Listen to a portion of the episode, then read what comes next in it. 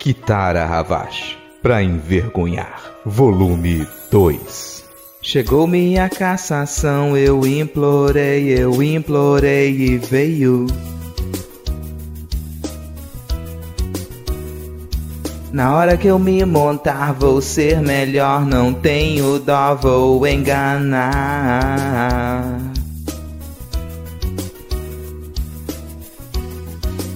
A minha vida toda fajuta eu nunca escondi. Botei botox, tô nem aí. Vou fraudar, te iludir. Eu vou gravar vídeo lamentando. Eu não prometo paz.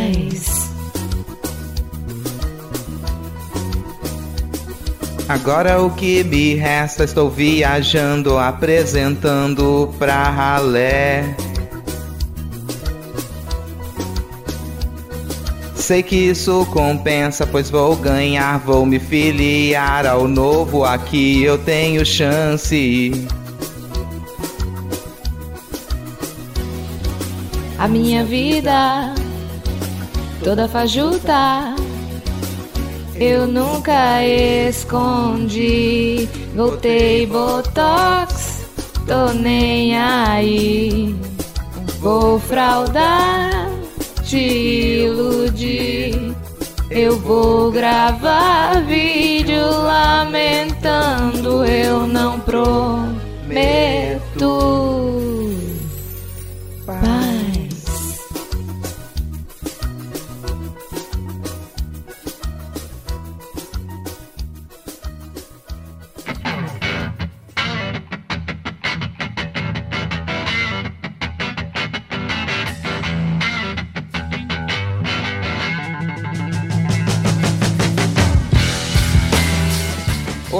cidadão, cidadã e cidadã, tudo bem? Eu sou o Rodrigo Hipólito, falando diretamente do dia 3 de dezembro. E tá começando mais um episódio do Midcast Política no ano em que esperamos ser o melhor da nossa jovem democracia. Aqui a gente debate os fatos que ocorreram na última semana e que influenciaram no cenário da política nacional com muita informação, esperança e bom humor na medida do possível. E eu disse nós, porque eu não tô aqui sozinho, eu tô aqui com a futura técnica da seleção pessoense de futebol Society, Thaís Kisuki. Opa, tudo bom? Tudo jóia?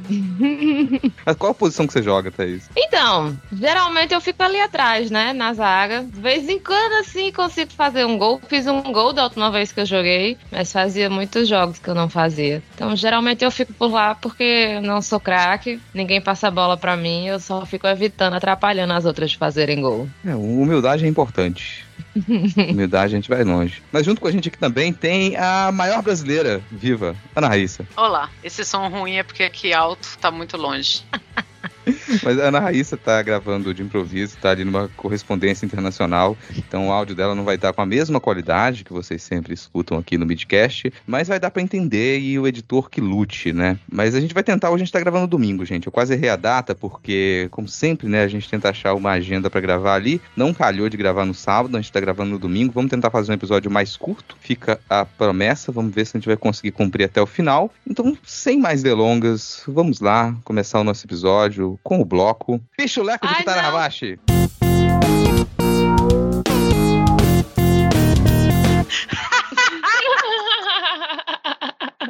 Perfeito. Então, gente, o bloco, o nome do bloco, ele vem em homenagem ao Jorge Santos, acho que todo mundo acompanhou aí. O Jorge Santos, ele perdeu o seu mandato no Congresso dos Estados Unidos, é um brasileiro que se elegeu lá com aquelas pautas de extrema direita e que levou um pouquinho do Brasil para os Estados Unidos, levou uma pitadinha do modo de ser brasileiro para lá e chocou a sociedade estadunidense. Eles não estavam preparados, não tinham anticorpos para lidar com a política brasileira e no fim das contas descobriram, né, que ele usou dinheiro de campanha para poder é, comprar pacotes no OnlyFans uma das coisas que ele fez, né? Isso depois de ter assassinado a mãe dele umas quatro ou cinco vezes, ou algumas coisas assim. E me surpreendeu que eles colocaram um boneco inflável dele, tipo aquele que eles faziam do Lula, colocaram um boneco inflável dele lá do lado de fora do Congresso em uma dessas votações. Ele tinha resistido a uma primeira votação para perder o mandato, mas não resistiu à segunda. Então, em breve, Jorge Santos aqui candidato a prefeito de qual cidade? O Rio de Janeiro tem cara, hein, de que adora essas coisas. Mas aí, tomara que aqui também ele vá de Dallagnol, né? Não, não é toda vez que a gente consegue, assim, um, um brasileiro tão internacional quanto o Jorge Santos.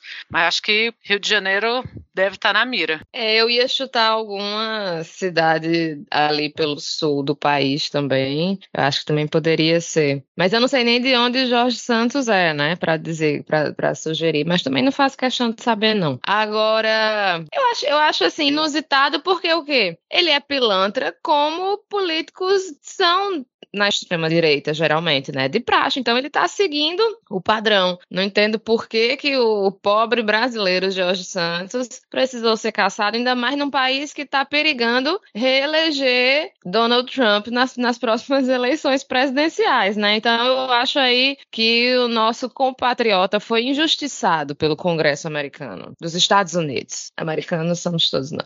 Ele, numa das acusações é que ele teria usado dinheiro de, de doação para a campanha para botar botox. E assim, né? Só quem passou pelos dentes dos nossos congressistas, né? Todos com um carro popular na boca, presidente de Ana Maria Braga, sabe que o que é um botox, né, minha gente? É, realmente os Estados Unidos não estavam preparados para, para a política nacional nossa. Não, deixou sua marca, com certeza. Eu não sei de onde ele é também, mas eu votaria, sei lá, Curitiba, Governador Valadares. Governador Valadares é uma cidade que ela tem, assim, a sua relação íntima com os Estados Unidos, né? É uma cidade em que você comercializa comercializa praticamente só com dólar, uma cidade dolarizada. Então tá aí, Jorge Santos tem tudo. Não sei se, né, se ele é nativo de Minas Gerais, mas de repente ele consegue se candidatar. Vai se candidatar a alguma coisa. Não duvido nada, não. Que ele volte para cá. Ou isso, ou ele vai ser apresentador do próximo é, Drag Race Brasil. Hum, Mais ou uma. ele vai pra Fazenda. É uma opção também. A Fazenda, recorde de olho. Mas ainda na pauta internacional, gente, com essas atualizações de notícias passadas, né, que é tipicamente o primeiro bloco que a gente faz, a gente teve o, o Javier Milei, ou os indicados do Javier Milei, contradizendo o que ele disse, porque a minha Milei já apelidado, né, de e já revi Milei, fazendo aí uma troca, um anagrama com, com as letras do primeiro nome dele, porque ele tinha convidado o Bolsonaro em uma chamada para que ele fosse na posse na Argentina e dito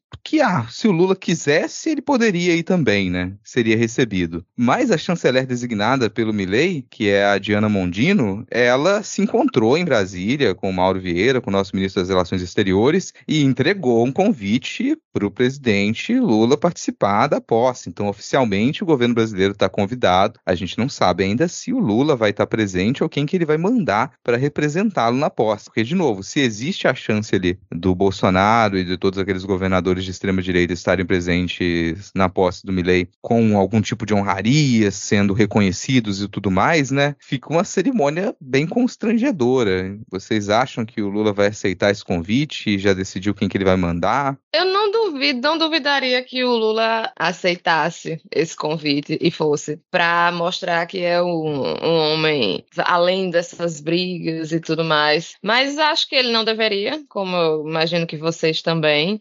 Manda logo o Mauro Vieira mesmo e pronto, está resolvido. É, acho que seria, é, enfim, um desgaste que não, não valeria a pena, né? E ainda mais Bolsonaro lá fazendo as palhaçadas dele, melhor Lula ficar em casa mesmo. Eu acho que todo argentino que se preza também tá torcendo para o Lula não ir, né? Que é da mesma forma que a gente torcia para alguns presidentes ou chefes de Estado não virem a posse do Bolsonaro. Então eu também acho que não tem que não. Manda o Mauro Vieira. Não manda o Alckmin, não, tá? Já tá queimando aí a imagem do Dr. Geraldo. Toda vez que tem que dar uma notícia ruim é o pobre do Dr. Geraldo. Manda o Mauro Vieira. É, eu vi algumas pessoas falando assim: ah, mas o, o Jair foi convidado diretamente pelo Milley e o Lula foi convidado, foi, né, via, via embaixadores. E assim, não foi. É assim que funciona. Você, convites oficiais chegam por embaixadas e tal. O Jair, se eu não me engano, ele foi convidado para ir lá dar os parabéns. Tipo assim, ah, vai na festa lá na minha casa. Na festa oficial, ele não foi convidado. Então, Mas mesmo assim, acho que o Lula não devia ir, porque a diplomacia não é só você saber conciliar, né? Que é o que sabemos que Lula gosta de fazer. Diplomacia é também você pisar forte, é você falar não, não, não vou. Sabe, a gente tem essa impressão de que diplomacia é só ficar cedendo, cedendo, e não é. Diplomacia às vezes é você falar assim, ó, pau no cu de Israel. Isso também é diplomacia. Ou pau no cu do Milley nesse caso, que eu acho que o Lula tinha que já fazer as duas coisas. Não sei se ele vai chegar a falar com, com essas palavras, né? Talvez a gente tenha Não, mas eu já comentar. combinei com ele já. Ah, já. Ah, então Já tá certo. é Então tá palavras. seguro. É, não, tem que ser bem educado. É, talvez a gente tenha tempo de comentar aqui hoje em entrevista que ele deu para o Jazira, que ele quase chegou a falar isso aí com relação a Israel. Mas, gente, ó, atenção aí, segurança de Javier Milei. Caso vocês mantenham esse convite para a família Bolsonaro visitar vocês em uma festa ali na casa, porque Milei, você que nos escuta, a família Bolsonaro tem histórico de roubar cachorro. Então, se o, seus cachorros são aquilo que há de mais importante na sua vida, esteja avisado. Tome cuidado, né? Tome cuidado. Também acho que é possível que, o- que o Lula não vá, assim. O, o Bolsonaro não foi aposta do Fernandes, né? Não foi aposta do Fernandes. Então já, já aconteceu. E tem também. Dentro da política argentina, um outro tipo de tradição que é a de políticos ou presidentes eleitos que não são peronistas não terminarem o mandato. O Macri foi uma exceção, mas tem aquela aquela expectativa. Não é política brasileira, gente. Não é tão atípico assim, né? A Argentina mudar presidente. Eles conseguem ter presidentes que tiveram, sei lá, algumas horas de mandato. Então aquilo ali não, não é como a gente acha. Aqui no Brasil aconteceram alguns impeachments, mas poucos, né? Poucos processos de impeachment. Lá não. Lá a coisa pode ser um pouco mais acelerada. Então tem muita gente que conta com isso também, né? Não vai se desgastar para tentar estar presente com o Milley, porque talvez ele não dure muito. Vamos torcer para que isso seja verdade. Mas agora, saindo da pauta internacional, eu vou abrir aspas para Cecília Oliveira no Twitter. Ela diz: 10 milhões, um agente morto, dois agentes roubados, um claro exemplo de como a segurança é tratada com negacionismo. Depois de tantos tweets do pessoal do Ministério da Justiça nessa rede, não responderam quando foram questionados sobre esses resultados, entre aspas, e abaixo está a manchete do G1, que diz: em 45 dias, Operação da Força Nacional do Rio de Janeiro já gastou 10 milhões de reais e em 10 mil abordagens não apreendeu drogas ou armas. Fracasso? O Ministério da Justiça está tentando desviar a atenção quando faz aquelas operações com a Polícia Federal e a Polícia Rodoviária Federal apreendendo, resgatando, sequestrando centenas de milhões de reais na mão de grandes organizações criminosas? É pra gente ainda apontar que essa, essa GLO no Rio de Janeiro é um fracasso? O que está acontecendo? De um lado, o Ministério da Justiça com Flávio Dino faz toda essa demonstração de como é possível lidar com operações com inteligência, mirando grandes organizações criminosas, e do outro lado, o governo apoia uma GLO no Rio de Janeiro que explicitamente está gastando dinheiro para nada. É, essas, esses dados deixam bem óbvios, né, como essas, essas políticas de segurança pública, né, o que a, a Cecília Oliveira chama de negacionismo, né, porque tem se reiteradamente mostrado que os resultados são aquém do esperado, a violência muitas vezes é exacerbada, é só uma forma de mostrar serviço, né, são, são políticos que não sabem exatamente o que fazer com a segurança pública e a forma de mostrar serviço é isso, né, Esse, essas operações ostensivas, né, que você vê aí que só faz gastar dinheiro, traumatizar aí algumas pessoas que moram em comunidades por causa da violência policial, e aí os resultados são esses, né?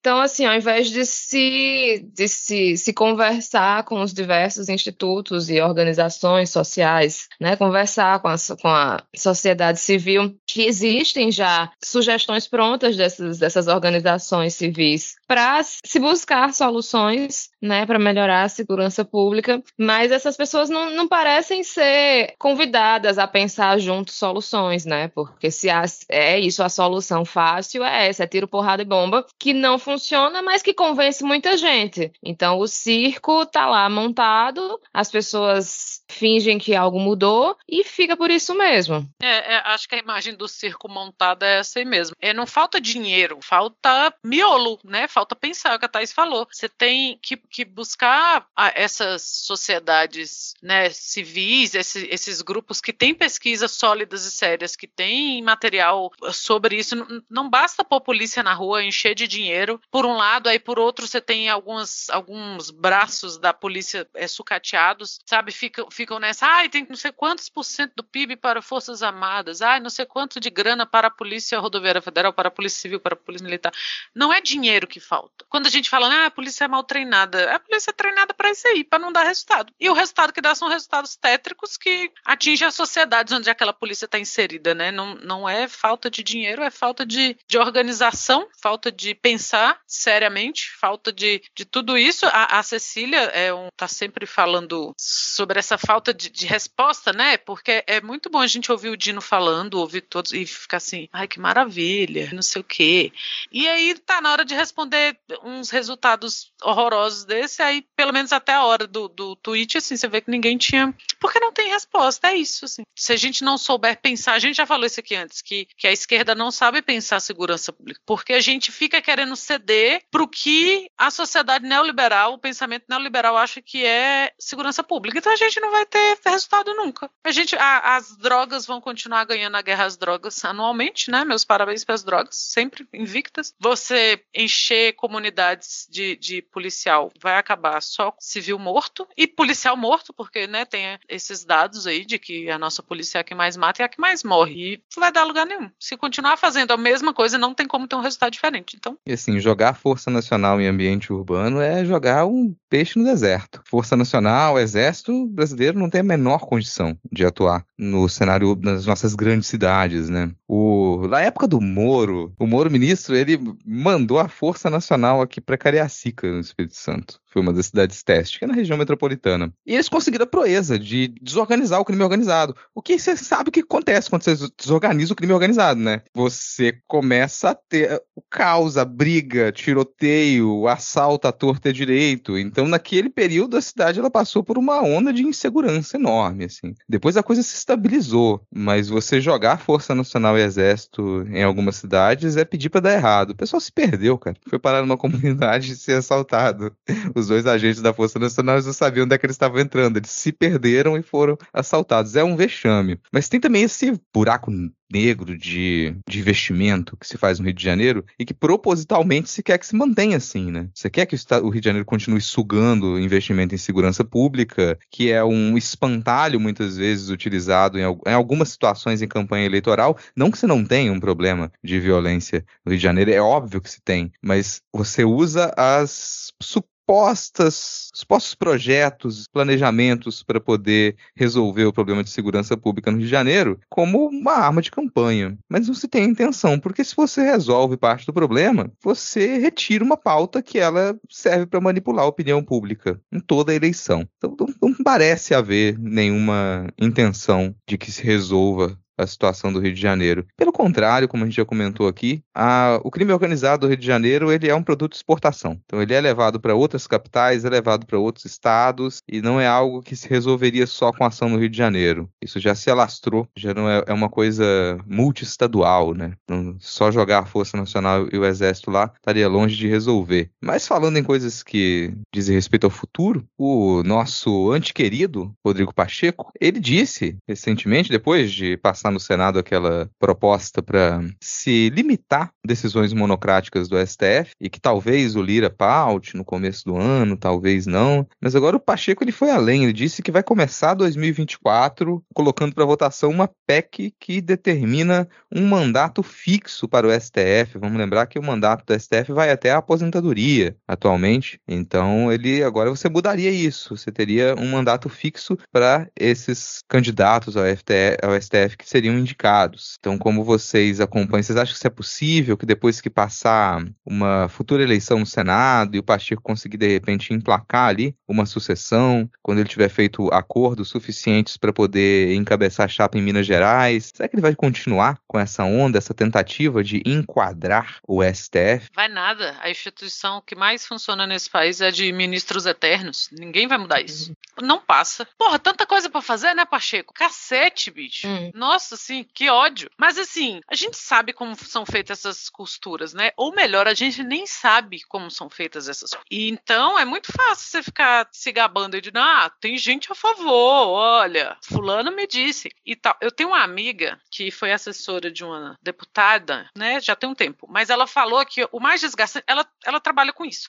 E ela fala que desde sempre, assim, o que é mais desgastante para a equipe, porque essa ideia de que, sei lá, um deputado tem muito assessor, tem que ter muito assessor. Então você tem um grupo que é a galera, sei lá, de, de pautas, né? Da economia, do, da educação, da, da, da. E essa amiga fala que o mais difícil de trabalhar com isso, né? Com assessoria de deputado, de senador e tal, é que você pega esses assessores que estudam, que são especialistas, a maioria, né? É, pelo menos pretende-se que sejam especialistas em suas áreas e que sabem o que estão falando e que assessoram o deputado, e aí o cara passa no corredor, um colega deputado cata ele assim fala assim: Ó, oh, vamos tomar um café ali. E foi tudo por água abaixo. Então, assim, é muito fácil você falar que, não, ó, fulano me disse, cicrano, tem gente interessada nessa pauta, dá para articular assim. Às vezes, uma articulação dessa, assim, é um castelo de carta. Né? O cara acha que tá muito bem articulado. E eu acho, é, eu falei brincando da instituição né, de ministros eternos, mas é verdade. Eu não acho que haja interesse político da parte dessa classe, né, que estão entre as pessoas mais ricas do Brasil, e mudar isso, sabe? Não, não tem, não tem.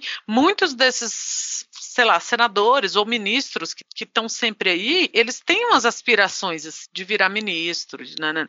Então não tem, não tem essa, assim, não, não vai mudar. É, ele vai continuar tentando surfar aí essa marola que já não é mais uma onda, né, de atacar o STF, assim, é uma ondinha. Não sei se vai crescer, não sei se isso acaba, mas a tendência é isso ir ficando meio patético, assim, sabe? Um monte de coisa para fazer, um monte de coisa particular e, ah, vamos tirar ministro, não vai ser mais mandato fixo. É, ou então alguém tinha pautado isso também de que ah, não tinha que ter, tinha que estender a idade máxima de aposentadoria ou tinha que colocar aposentadoria. Mas não, não vai rolar, não vai rolar. Tem muito interesse político e muita grana por trás disso. Vai trabalhar, Rodrigo Pacheco, caça outra coisa a fazer. O meu medo, na verdade, é que mudando essa lei, a gente continue tendo apenas homens brancos no STF, né? Então, assim, o que nós deveríamos estar mudando no nosso STF, nós não estamos mudando, Pacheco. Deixe de faniquito e de ficar querendo fazer bonito para a extrema-direita, tá? Como disse a Ana Raíssa, tem muita coisa para se fazer fazer nesse país para ajeitar para você ficar aí com esse pantinho? Assim, eu, eu, tenho receios, eu tenho medo, porque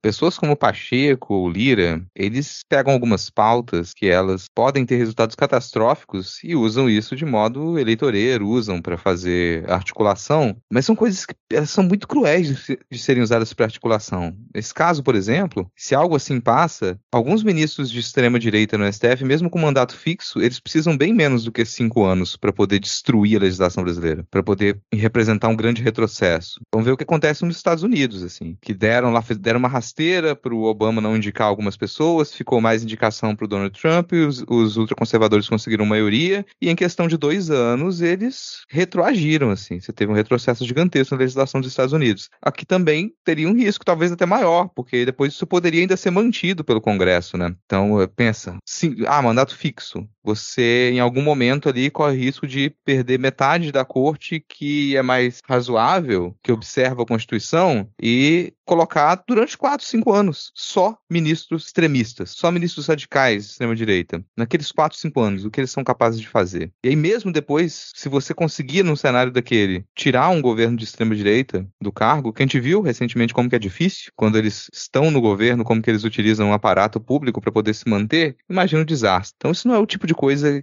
Quando você observa figuras como Pacheco ou Lira usando esse tipo de pauta para fazer articulação, para fazer campanha, isso mostra o tipo de gente que eles são, né? O que, que eles estão dispostos a arriscar para poder se manter no poder. Vamos torcer para que isso não aconteça, que essa onda, né, do Pacheco passe logo, assim que ele tiver mais segurança na sua campanha eleitoral. E a gente só falou de notícia meia boca ou ruim. Vamos terminar essa primeira parte de atualização de notícias passadas com uma notícia boa, que é finalmente o Dia da Consciência Negra vai virar um feriado nacional. Porque, pasmem, cariocas, não era. Então o Dia da Consciência Negra não era feriado nacional e a partir do ano que vem passará a ser. Se eu não me engano, vai cair numa quarta-feira. Ainda não deve ser um feriado estendido, né? O ano que vem vai ter poucos feriados, mas por mim, quanto mais feriado, melhor. O brasileiro trabalha demais. Aqui em Brasília também não, nunca foi ponto facultativo. Eles dão como ponto facultativo, mas não, não é. Então a gente trabalha, mas tem o dia do evangélico, quase na mesma semana. Hum. Aí é feriado. Hum. Nada contra também o dia do evangélico ser feriado, porque quanto mais feriado, melhor. Porque eu vou discordar de quem? Do meu presidente, quando ele falou que o que nessa, o que quebrou as pernas do país esse ano foi que teve feriado demais. Não foi, não, Lula. Teve de medo que distribuir melhor ainda, porque tem uns que vão cair sábado ano que vem. Já podia jogar pra sexta. Mas não. trabalha sábado, você já jogava assim, pra segunda, sabe? Uhum. Não tem essa de pouco feriado, não tá é pouco. Eu ia dizer isso, Ana Raíssa, não deixa os feriados no sábado, porque eu trabalho no é. sábado, eu quero.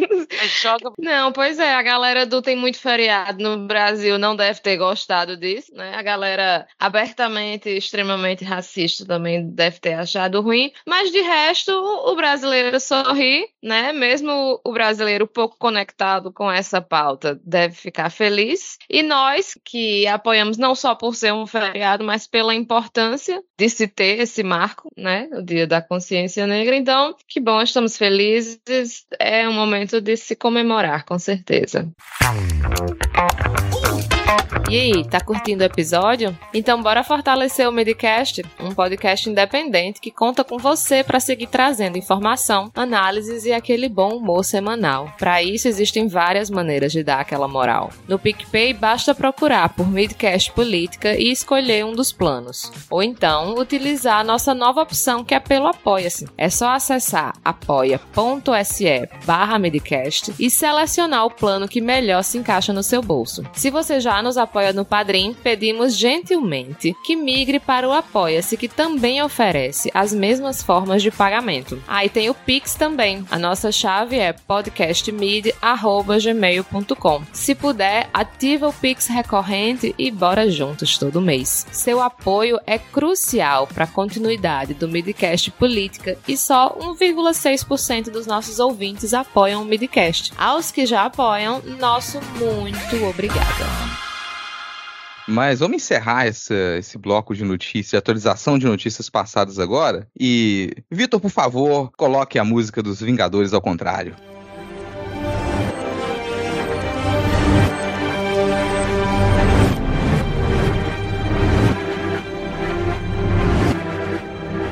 o nosso quase querido Lula, ele enfim definiu as suas indicações, sua última indicação para o STF e para a PGR, Procuradoria Geral da União. E quem vai entrar no STF é o homem pardo, Flávio Dino, e o ultraconservador católico, Paulo Gonet. Vamos comentar essas duas indicações e vamos começar pelo Gonet, né? Vamos começar por essa indicação do Gonet para PGR, que talvez seja a que mais irritou. E eu fico até pensando, o Lula sabia que todo mundo ia ficar irritado com a indicação do Flávio Dino, ao invés de uma mulher negra, e ele conseguiu indicar uma figura desprezível para PGR. Então, meio que a gente fica até, ah, não vou nem reclamar do Flávio Dino, não, porque colocou o Paulo Gonet na PGR por conta de uma série de articulações. Sim. Paulo Gonet já tinha se reunido com o Lula em setembro, e antes disso, Paulo Gonet ele era uma possibilidade para ser indicado pelo PGR no lugar do Aras. Então, ele era uma indicação do Bolsonaro. O Bolsonaro quase indicou o Paulo Gonet. E aí o Lula resolve indicar aquele que seria o indicado do Bolsonaro. Bolsonaro. Isso é uma das coisas que irrita muita gente. E Paulo Gonet é uma figura muito conservadora, ligada a alas conservadoras da Igreja Católica. Mas aí você pode me dizer, ah, não tem nada a ver isso, a pessoa pode ter religiosidade que quiser. Pode, mas explicitamente no caso dele, a postura religiosa dele interfere na interpretação que ele tem da lei. Então ele é uma pessoa declaradamente anti-aborto e que cita a Bíblia quando ele vai dar essas justificativas. Ele traz citação direta de, da Bíblia e de encíclicas papais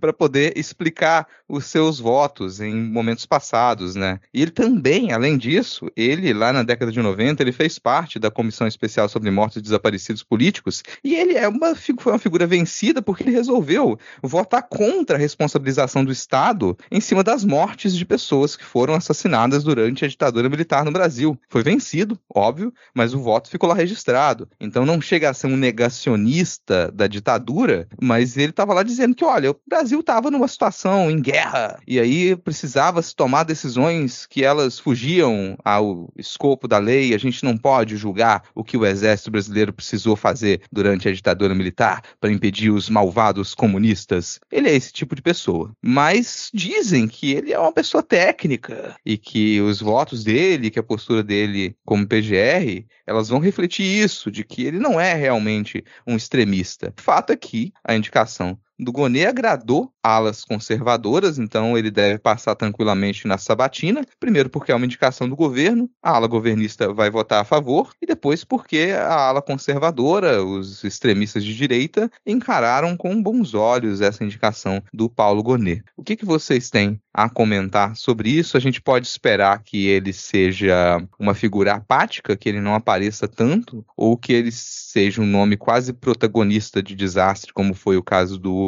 Aras nessa último mandato. É, ele é mais um integrante da lista dos peruca maluca, né? E este homem ele presta um papel. Seu papel é o quê? Nos provar que o negócio de Lula é eleição e não indicação.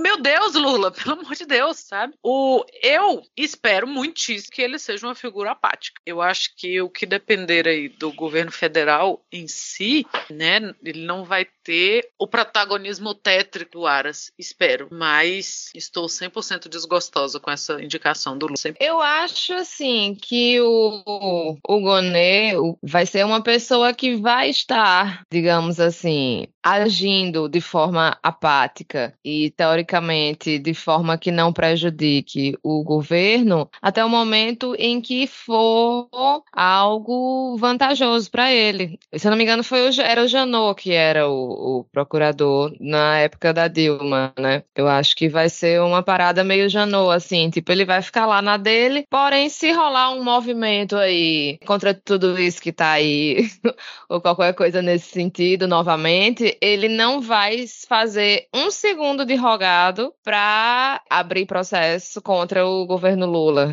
Então, assim, eu acho que nesse sentido ele não vai ser um Aras, porque ele não vai ser aquele meme do soldado se jogando na frente das facas para proteger a criancinha que tá dormindo. Esse não vai ser o Gonê. A impressão que eu tenho é que Lula escolheu esse cara justamente porque ele foi alguém que ficou com raivinha de Bolsonaro de não ter. E ainda tem isso, assim, ele se mostrou uma pessoa vingativa. No dia que Lula fizer qualquer coisa que o desagrade, ele pode mostrar esse lado para ele. Porque ele ficou com raivinha porque Aras foi indicado e ele não. E aí, depois disso, virou antibolsonarista. Então, a minha impressão é essa, assim, que ele virou um nome indicado porque ele se tornou alguém que detesta Bolsonaro. Inclusive, você vê na, na fala da, da Flávia Oliveira, na Globo News, que eu não sei se, se vai ser inserida aqui posteriormente na edição, mas ela fala assim que, que o Lula ele tirou a, a interina que estava lá, né? Que assim era meio lavajatista, mas assim entre ela e o Gonet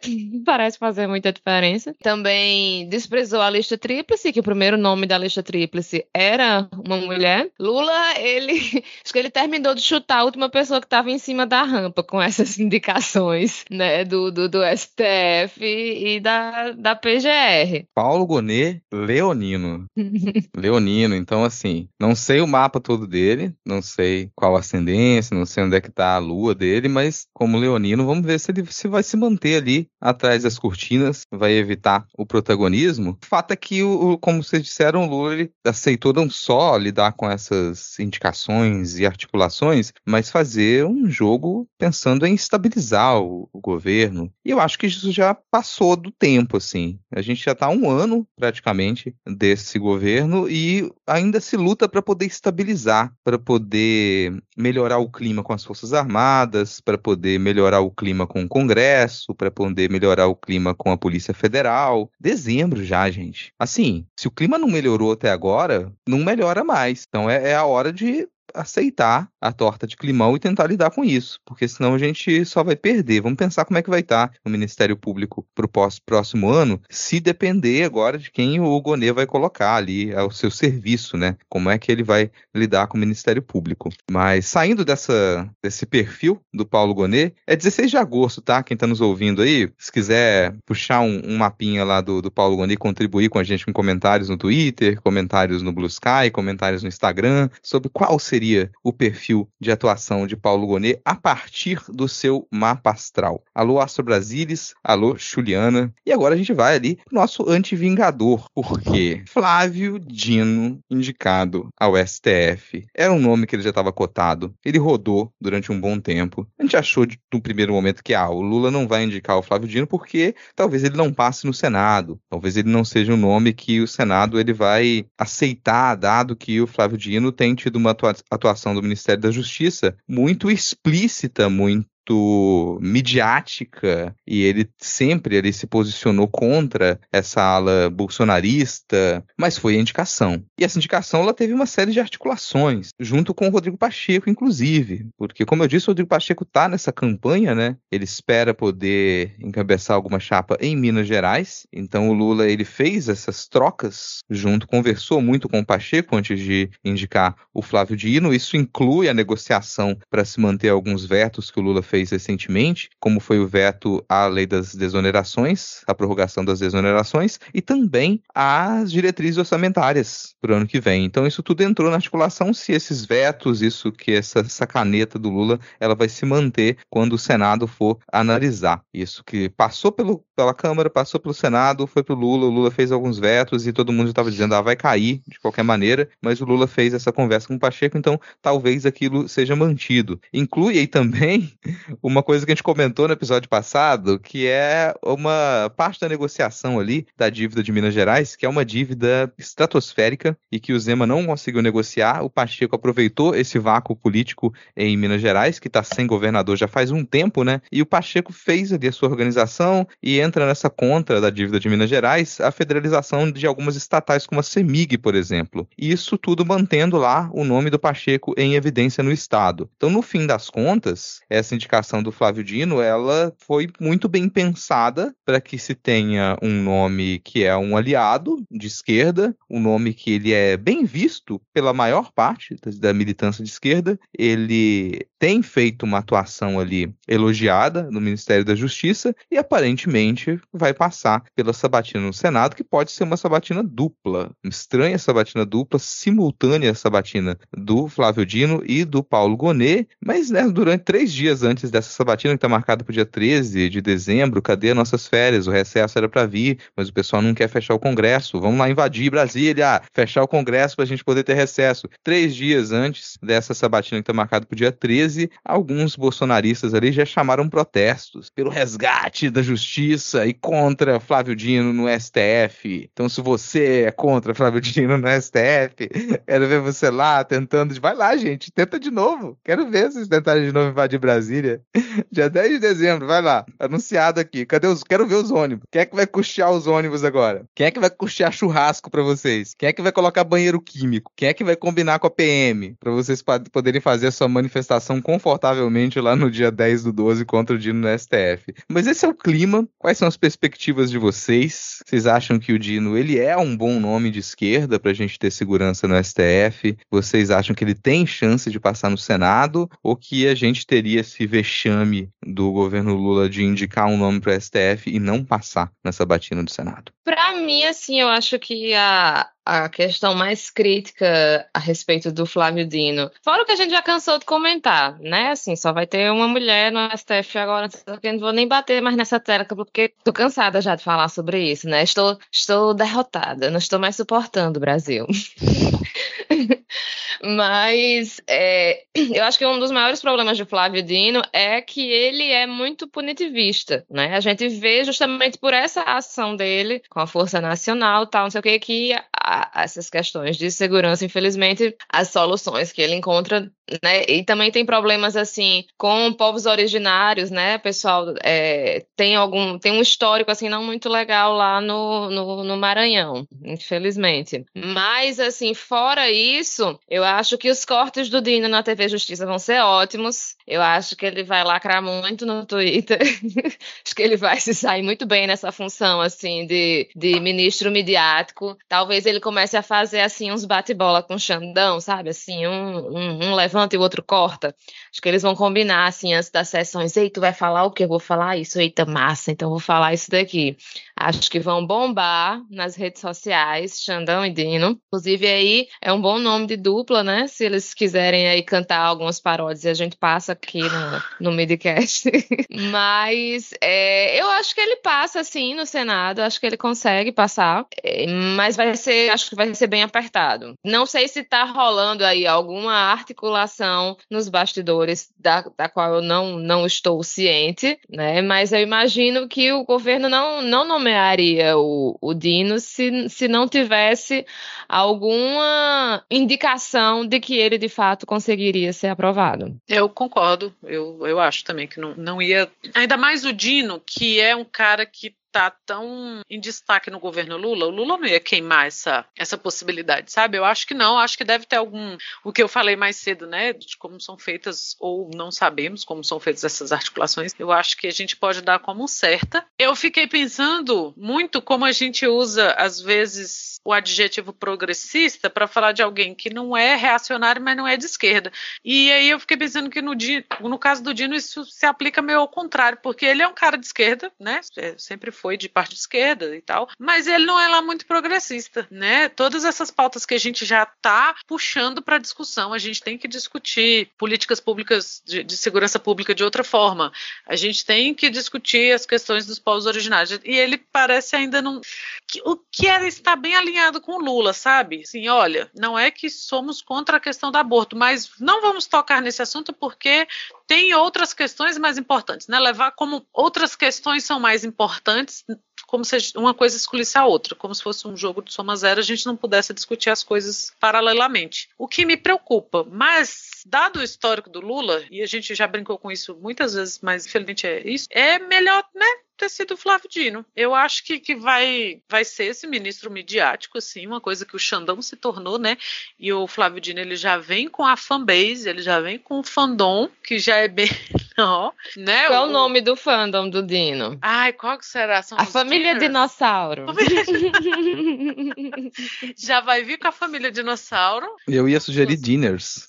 Diners, com suas pulseirinhas da amizade, assim, que a figurinha que Chris Vector criou, né, do Lapadas Flávio Dino, com certeza vai voltar a circular fortíssimo aí nos WhatsApp, nas redes sociais, mas não é nenhuma revolução, não é mesmo. Porém, é melhor a gente ter. Aí, né? É uma merda isso. A gente tem que ficar assim, ah, mas menos mal. Poxa, mas menos mal, né? Fica parecendo aquele povo assim, nossa, você apanhou em casa, mas olha, pelo menos você tinha casa. Porra, pelo amor de Deus, né? Ai, que inferno. Mas é só o que eu tenho a dizer, porque esta é a situação onde estamos.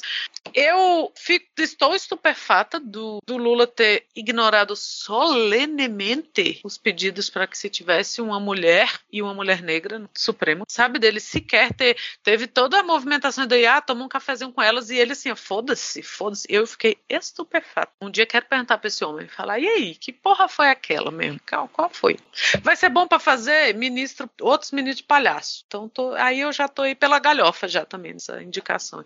Você dinner pela galhofa. E eu acho uma merda, assim. Eu acho uma indicação muito porcaria. De onde a gente menos espera aí é que não vem mesmo. É bom te lembrar que a gente tá no governo do PT, então não tem surpresa nenhuma. Nem surpresa nenhuma. As indicações do Lula tradicionalmente são uma porcaria. Ele tenta fazer essas articulações. Essas indicações sempre como uma articulação e perde poder. Não só poder simbólico. Isso puxa, ele, o Lula auxilia sempre a puxar essa corda, a colocar mais peso na bandeja do lado da extrema-direita. E não é por falta de aviso, tá? Essa, isso que Ana Raíssa comentou, dele ignorar solenemente uma série de movimentações que indicavam o interesse da militância, o interesse de movimentos negros, um interesse muito amplo em que a indicação dessa vez ela não fosse uma indicação com alta carga política, que ela fosse uma indicação que observasse algumas preocupações que elas são assim muito extensas na sociedade. O governo deveria responder a isso, não respondeu. Então o Lula ele eu já falei isso aqui, ele assina embaixo da misoginia. Ele assina embaixo do machismo a fazer isso. E não é só o, o Lula, é uma uma, assim, aquela. A primeira base petista lá, o grande escalão petista, ele é muito tradicional, ele é muito ortodoxo. É aquela base que considera que isso que a gente chama de pautas de costumes, que isso seria ruim para a organização política de esquerda. E enquanto eles acham isso ruim, a extrema-direita usa essas mesmas pautas para conquistar mais poder e mais poder e destruir os nossos direitos. E pelo visto o PT não está minimamente preocupado com isso. A gente sabe já de bastidores e de outras pessoas muito próximas ali que tiveram falas e comportamentos que indicaram, não, a gente não vai mesmo indicar uma mulher, e isso não é preocupação e não deveria ser. E que ao dizer isso, afirmam que não existe uma jurista negra no Brasil que teria competência para estar no STF. É isso que eles disseram. Indicar o Dino diz que não existe uma mulher negra no Brasil com capacidade para estar no STF. É o que a indicação do Lula, ela sublinha. Então isso é horrível, é péssimo. E eu também acho divertido, Ana, essa ideia de que a gente vai ter o Flávio Dino vestido de Vingador, né, colocando uma capa preta por cima da sua fantasia de cosplay lá. Só que se eu, se eu levar isso minimamente a sério, eu tenho que dizer que eu sou contra a espetacularização da política e do judiciário. Eu acho que a gente perde muito com isso. As decisões do STF e as sessões do STF não deveriam ser esse circo. Elas não deveriam ser o espetáculo. Elas não deveriam ser entretenimento. Eu torço muito para que a política volte a ser chata, para que a política volte a ser chata para que ela funcione como política e que ele não tenha que ficar pensando nos cortes pro TikTok, porque honestamente o Dino pensa nisso. A atuação pública do Dino pensa nisso. Ele não pensa só em eu tô tomando uma decisão correta, em eu tô seguindo a letra da lei, porque essa capacidade ele tem. Essa capacidade ele tem, ele tem capacidade para isso, né? Ele tem o vasto saber jurídico necessário para aquilo. Mas isso dele ser altamente midiático é um problema. O STF ser altamente midiático é um problema. Não é para isso que a gente paga vocês e, e paga muito mais do que deveria. Já é uma casta no Brasil, a casta jurídica já ganha mais do que todo mundo, consegue tomar decisões, eles sabem o que, que acontece com eles, eles não obedecem a nada. Então eles estão lá, um patamar faraônico. E além disso, a gente tem que seguir, sei lá, seguir ministro do STF como se fosse família Kardashian? Sabe, não, não tem cabimento, não tem cabimento.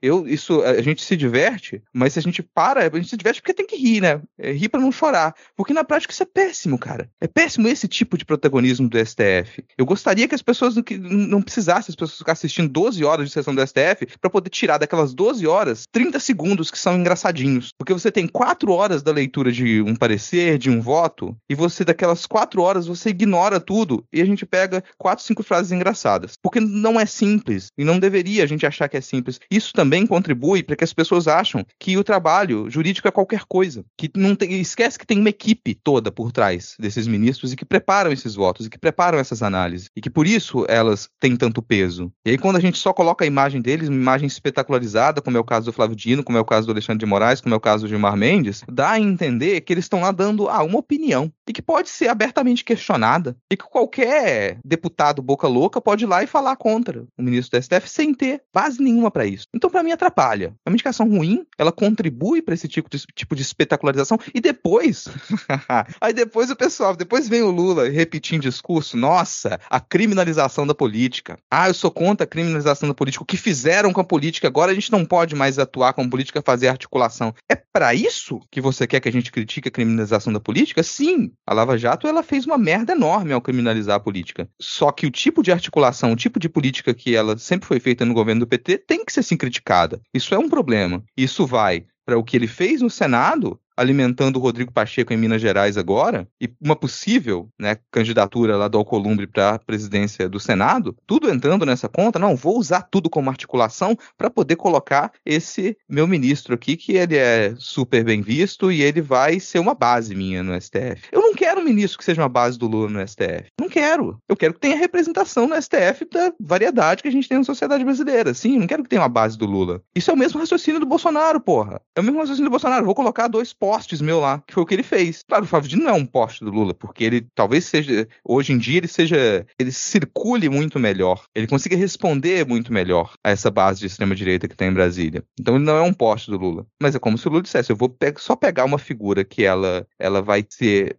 vai estar próxima dessa base petista, super tradicional, e eu vou man vamos manter o poder em cima disso. Não gosto. Eu acho uma péssima indicação. Não estou dizendo que as decisões do, do Dino vão ser ruins no STF. Nessa questão. Decisão boa por decisão boa, a decisão boa que eu quero é que siga a letra da lei, que ele consiga interpretar tecnicamente a Constituição. E isso aí, com amplo saber jurídico, ele vai poder. Mas qualquer outra pessoa poderia poder, poderia fazer isso. Inclusive uma mulher negra. Não é um cargo sacrossanto. A pessoa não precisa ter uma iluminação divina para ser um ministro do STF. A pessoa não precisa ter uma característica especial, uma série de dons. Não, cara. É uma pessoa que estudou muito, que tem condições para estar tá lá, que vai ser profissional, como qualquer outro profissional. É um trabalho. E você pode escolher um funcionário para poder executar essas funções públicas lá. E que funcionário que você vai escolher? Que funcionário que você vai colocar nessa posição? Então, não, não gosto, vou, assim, torço para que a gente não se decepcione tanto quanto a gente se decepcionou com o Zanin, acho pouquíssimo provável, porque o saber jurídico que o Dino tem, ele se sobrepõe ao que o Zanin tem, o Zanin foi uma, realmente uma indicação risível, e não, a gente não deve esquecer disso, mas depois de toda a crítica, de toda a pedrada que o Lula recebeu ao indicar o Zanin, podia ter, se, se é para fazer uma articulação no Senado, com certeza você teria outros nomes para poder fazer essa articulação. E de boa, o, o Flávio Dino estava fazendo um bom trabalho no Ministério da Justiça. Estava lá fazendo seu bom trabalho no Ministério da Justiça. Não sair criticando também, falar, nossa, ele estava. É, o Ministério da Justiça estava pedalando demais. Não estava. Estava fazendo um bom trabalho. Não tinha por que sair de lá. Então não me deixo nada feliz. Não tenho nenhum motivo para elogiar isso. A perspectiva que eu tenho, ela é zero grau. É no máximo que ele não faça merda. E, e até um ponto ali um pouco negativo, porque a gente vai ter que continuar rindo para não chorar. Eu espero que a minha fala deixe o Vitor feliz, gente, porque o Vitor, ele, quando saiu essas indicações, ele ficou realmente puto, e vocês sabem como é um carioca puto. Ele não pôde estar gravando aqui, se você quiser colocar um áudio xingando à vontade aí, Vitor, pode colocar, mas ele era uma das pessoas aqui do grupo também não ficou nada feliz com essas duas indicações. E agora, saindo dessa pauta anti-vingadores, e da, do amigo da Opus Dei na PGR, vamos falar de uma pauta que, assim, para mim, essa é a notícia da semana, é a mais comentada, é talvez a questão mais séria, mais urgente que a gente tem que enfrentar, porque a gente está diante de mais um gigantesco desastre socioambiental no Brasil, fruto da exploração da terra, fruto do, da mineração desenfreada, uma grande empresa que resolveu afundar parte de Maceió e ela continua em funcionamento, que é a Braskem. A Braskem já,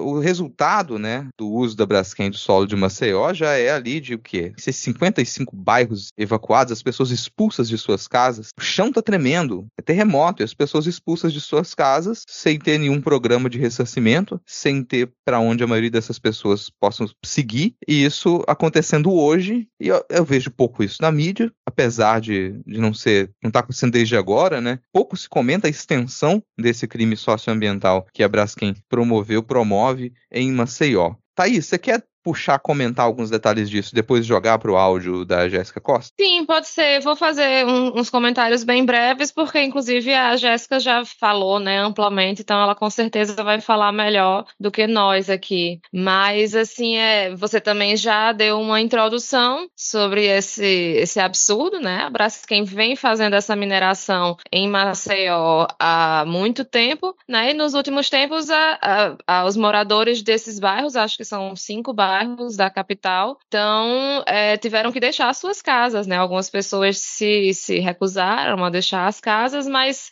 nesses últimos dias houve é, avisos de que poderia começar a desmoronar, né? Algumas regiões. Então eu imagino que por isso que esse assunto voltou um pouco à pauta.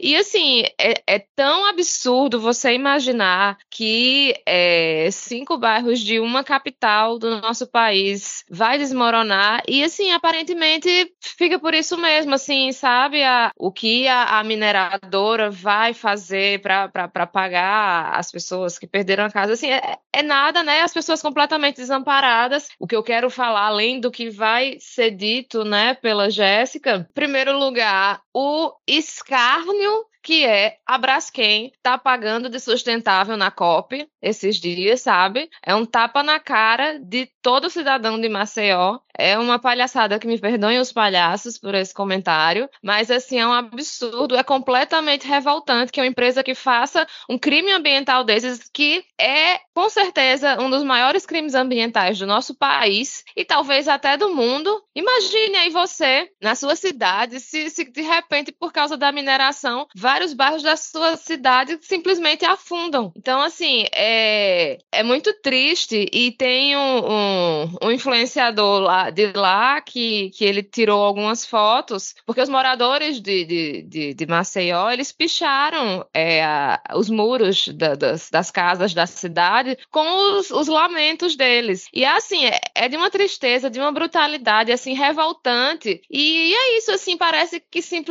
vai ficar por isso mesmo. E a gente sabe que se esse tipo de coisa acontecesse em outros lugares do país, esse país ia estar de cabeça para baixo. Mas como é uma capital de um estado do Nordeste, né, de um estado pequeno que financeiramente não atrai nem mediaticamente atrai tanta atenção, então isso está passando quase que despercebido, principalmente pela mídia, né? O que a gente vê são as pessoas de lá e outras pessoas que têm reproduzido. Mas algumas das frases que foram pichadas em muros desses bairros foram tantos dias vividos, tantos sonhos destruídos, tantos momentos felizes, histórias, lembranças. Era uma vez o clube do Regi Regi e da Dona Fran. Braskem criminosa, quatro bairros choram. Saia daqui, pague o justo. Moramos há 64 anos. Braskem afundou sonhos. Então, assim, você vê um pouco do que as pessoas, um pouco da tristeza, né, das pessoas, porque não é simplesmente, ai, é uma casa que tá afundando. Não, é a vida inteira. Você aí que diz que o fato de ter um, um personagem gay destruiu a sua infância porque o seu desenho animado não é mais o mesmo, esse tipo de coisa que de fato é a destruição de, da história, dos sonhos, da memória. A memória das pessoas de Maceió está sendo destruída, porque vidas inteiras estão afundando junto com esses bairros.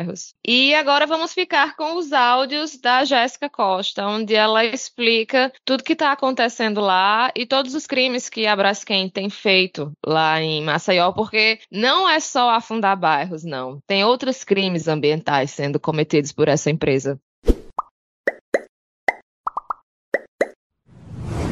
Bom, o que está acontecendo em Maceió é uma situação caótica e desesperadora, não apenas para as pessoas que moram na região, mas para toda a cidade e eu diria também para a região metropolitana, porque todo mundo sente as consequências do crime da Braskem. E é preciso destacar sempre essa palavra crime. A Braskem gosta de vender que o que está acontecendo é um fenômeno geológico, mas ao falar fenômeno geológico, você retira da empresa a culpa e coloca na natureza, sendo que quem causou esse problema em Maceió, esse crime, foi a atividade de mineração da Braskem, aí retirando salgema de Maceió desde o final dos anos 60. Então são basicamente é, mais de, de cinco décadas né, operando em Maceió e tirando salgema, essa matéria-prima que é responsável por fazer é, PVC, produtos de polietileno, e ao mesmo tempo cavando a vida dos moradores ao retirá-los de suas casas. Né? Tem uma pichação muito famosa aqui em Maceió que diz assim: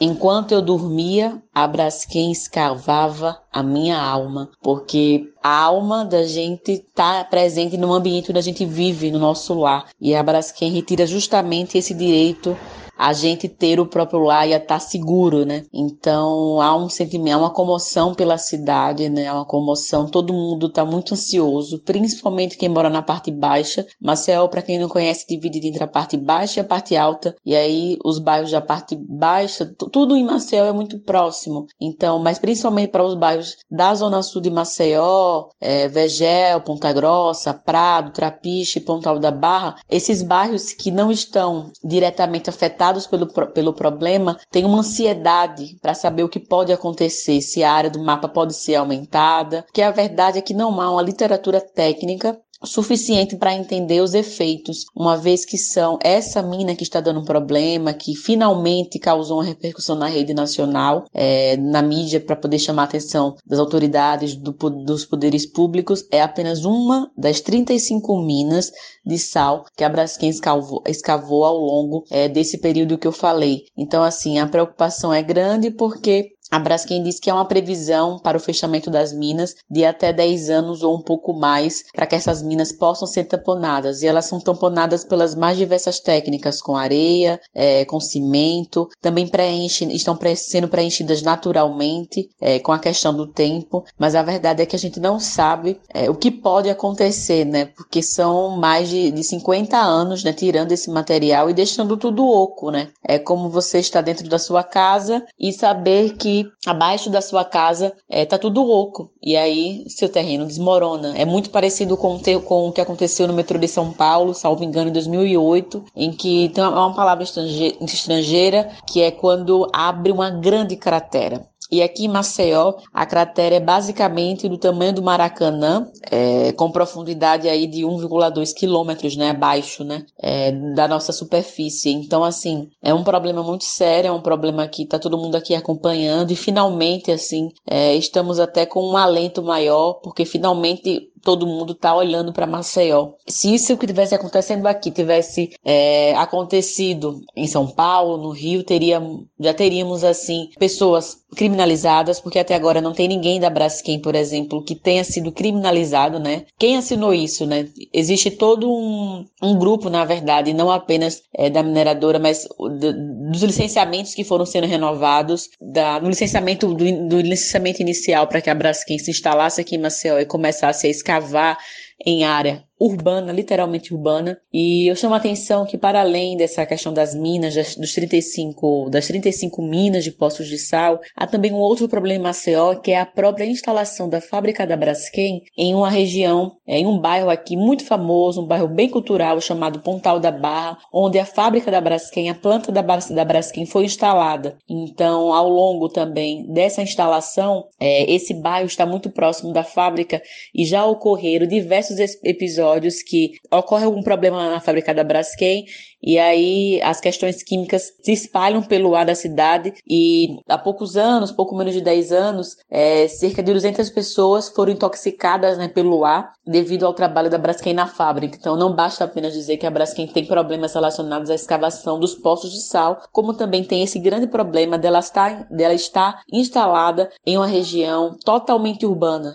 que é no, no Pontal da Barra. Existem alertas que quando acontecer algum problema na fábrica, o, o, bairro do Pontal da Barra, ele é um bairro que tem várias placas com o nome Rota de Fuga, justamente por isso, por estar ao lado. O bairro chegou primeiro e de repente a fábrica conseguiu autorização para ser instalada lá. Situando um pouco o que aconteceu é que isso, esse problema com a mina 18, na verdade, ele começou um pouco antes, porque houve indícios aí que há uma relação, porque desde segunda-feira, na segunda e na terça-feira, houve alguns tremores de terra que foram sentidos é, as pessoas que estão fora do mapa do Pinheiro e as pessoas que estão fora do mapa também da região do Flechal, que é um bairro que na verdade é uma região dentro de um bairro chamado Bebedouro. Boa parte do bairro do Bebedouro foi inclusa no mapa, as pessoas foram tiveram que sair, né, das suas próprias casas, né, foram retiradas das suas casas por esse motivo e o Flechal, essa região desse bairro, permaneceu porque a Defesa Civil classificou que é, parte do bairro não está nem na área é, área 00, que é a área de deslocamento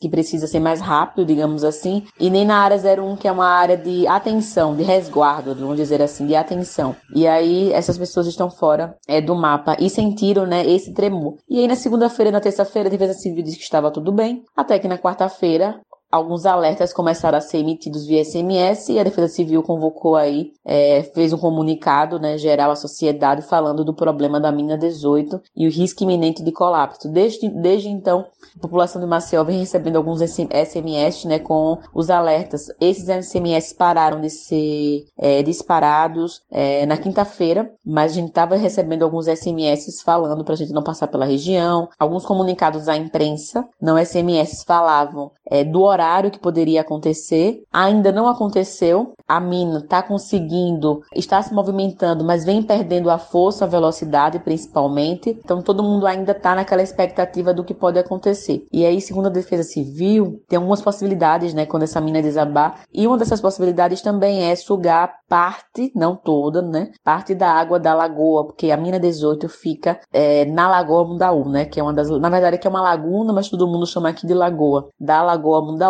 que é uma das lagoas mais importantes, é o estuário, né, o complexo estuarino é, lagunar aqui de Alagoas, e que também vai sofrer os efeitos. Então, tem várias questões aí, por exemplo, quando a gente fala das, das percepções do que as pessoas estão passando, tem vários, várias pessoas aí que estão sendo afetadas. O primeiro grupo, claro, é de moradores. É, são grupos é, que foram. A Justiça Lagoana é, ordenou que 27 famílias fossem retiradas, nesse caso a força. Essas famílias estavam inclusas num programa de compensação financeira e apoio à relocação da Braskem, mas parte dessas famílias não quis é, assinar o acordo e estavam lutando pra, por outras vias para que o Braskem pagasse o valor que elas considerem que é o correto, ou lutando por outras vias, né, judicial, porque quando fala de acordo não entra essa questão da justiça, é um acordo, né, é, para poder ter o valor da sua casa de maneira correta e para poder ter uma indenização justa. É, por que eu falo isso? Porque, por exemplo, o valor da indenização é tabelado, é 40 mil reais por família. Então, se você tem uma família que morou 40 anos na mesma casa e são seis, oito pessoas na sua família, não é 40 mil por cabeça. O dano moral é um dano para o núcleo familiar. Então, se você tem Tipo, se você morou 50 anos numa casa com 10 pessoas da sua família, vai receber 40 mil. Se até o dia que o programa de compensação financeira e tudo que aconteceu, você tiver morado, estiver apenas um ano na sua casa, numa casa, e for só você, você vai receber 40 mil. Então, assim, o dano moral de uma pessoa que morou 100 anos na mesma casa vai ser padronizado para uma pessoa que morou apenas um ano. Então, é, é uma, é uma, é uma coisa muito injusta. Então, essas 23 famílias que estavam fora do mapa, tiveram que, que estavam dentro do mapa e que não saíram, é, tiveram que deixar a força, né? Até o uso policial da força durante a madrugada, tiveram que sair às pressas, pegar apenas a roupa do corpo, o documento e foram colocadas em alguns em algumas escolas. O outro grupo também que foi que está muito sendo penalizado diretamente pela questão é o grupo dos pescadores, porque como a mina fica na Lagoa Mundaú, um trecho grande, um trecho extenso aí da lagoa, os pescadores não estão passando. E eu digo até mais, não apenas no trecho, mas os pescadores que, que pescam em outra região da lagoa também estão com medo. Então esse grupo é duramente penalizado. E a situação em Maceió é, é essa, é um verdadeiro caos desse crime ambiental que não mexe apenas com as pessoas que foram afetadas diretamente por terem que sair da sua casa, mas mexe com todas as dinâmicas, as dinâmicas da cidade.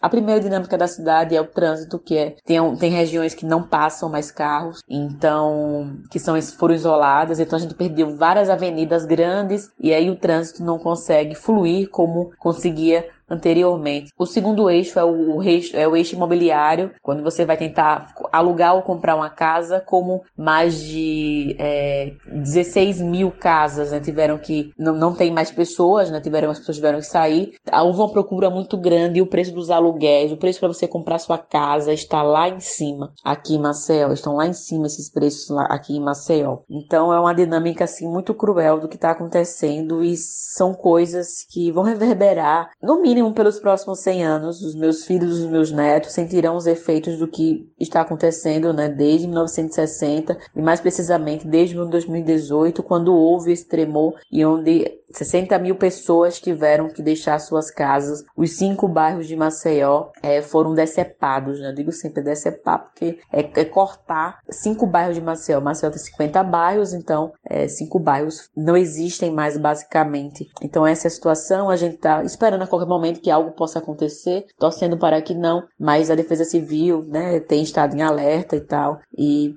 e tá aí comunicando para que a gente possa entender quais são os próximos passos, como a gente pode se precaver e tal. Então essa é a situação da cidade, né, que todo mundo conhece como uma cidade maravilhosa, uma cidade linda, uma cidade acolhedora, mas que hoje está sofrendo esses efeitos do crime ambiental da Braskem.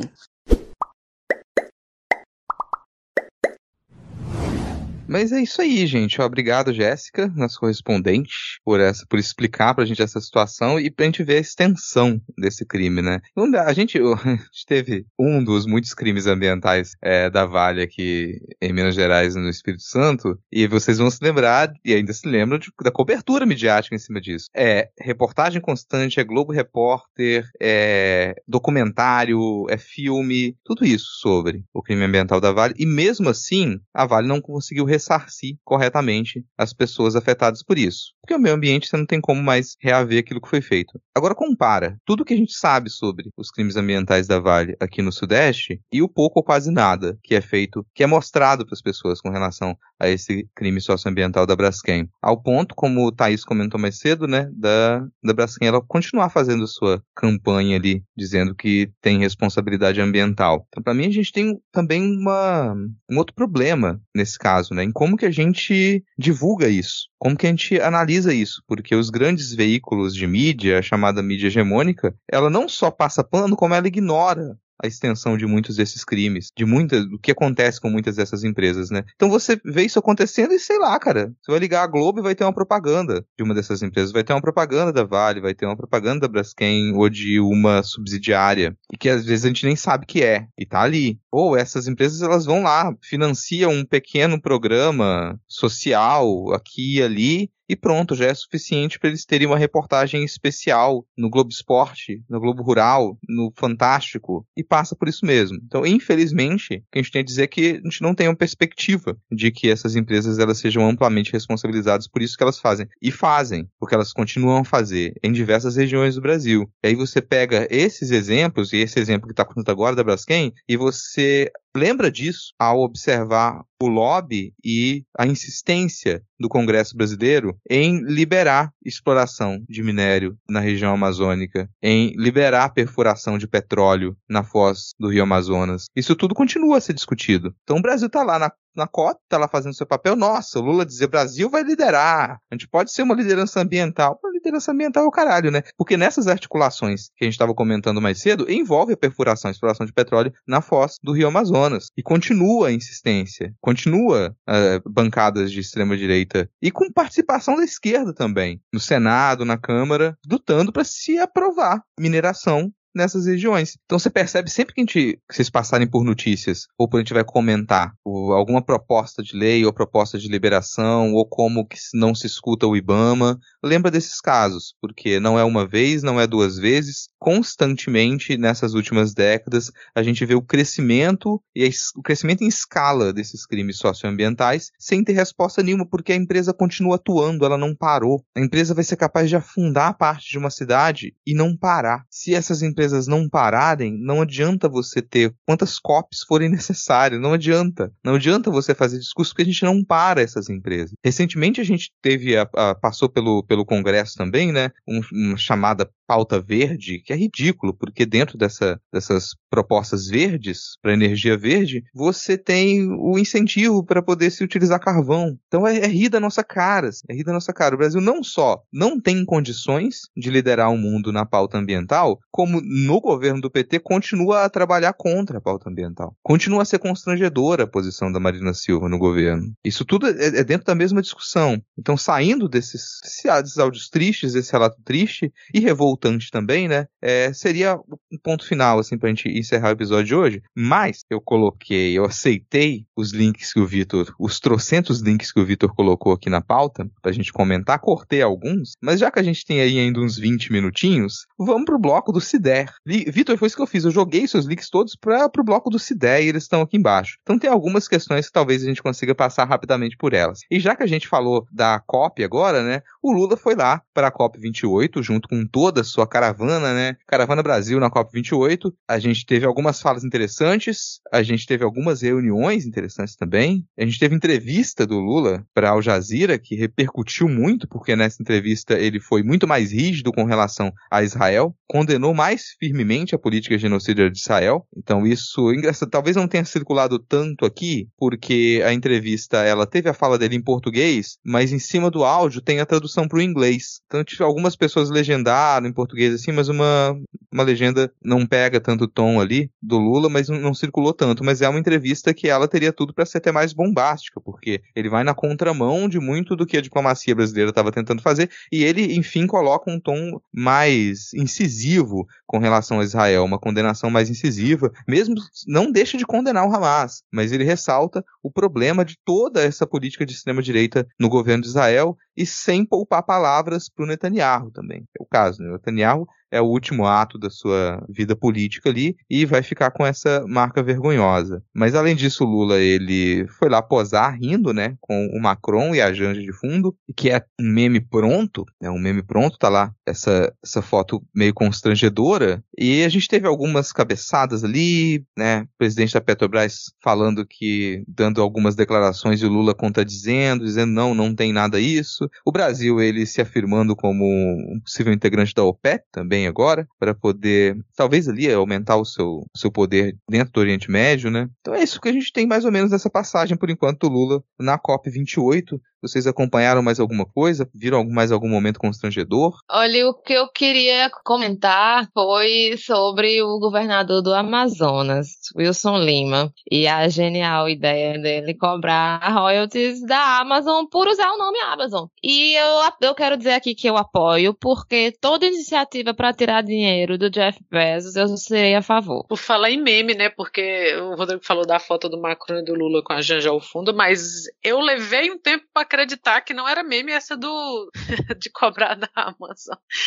Ai, podia cobrar mesmo, tô nem aí, sabe? O que, que, que, que o Jeff Bezos, Beijos quer? Pro inferno esse homem. Pós-verdade é assim, né? Algumas coisas sérias tem tudo para ser um meme. É péssimo, mas eu acho que tinha que criar essa intriga jurídica e foda. Quanto a COP, é aquele meme, vamos citar memes políticos através de memes do ai, quem quer salvar o mundo? Todo mundo levanta a mão. Ai, quem quer fazer alguma coisa que realmente salve o mundo? Ele quer. Então, então, assim, vai lá, posa com o Macron, aí teve a, a questão, me lembrou muito essa foto do Macron, com o Macron e a Janja atrás, da querela do Jair, né, ter chamado a mulher do Macron de feias. Que, que diferença. Mas, é, logo depois, o Macron tá falando, então, ó, acordo da, do Mercosul e da União Europeia, não.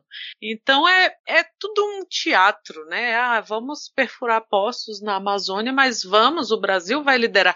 E eu já falei aqui que o Brasil tem tudo para liderar mesmo essa, sabe, essa transição econômica, sei lá, ou, ou pelo menos é, que não seja uma transição econômica, mas pautar essas questões ambientais para o mundo. E eu acho que tem, eu continuo achando que tem tudo para fazer isso, mas não estamos fazendo, né? Essa ideia de que a, que a modernidade, né, que que o moderno, que o progresso vem através do, do expansão infinita ou do uso de combustíveis fósseis ou de qualquer. Isso, no fundo, isso ainda não mudou, né?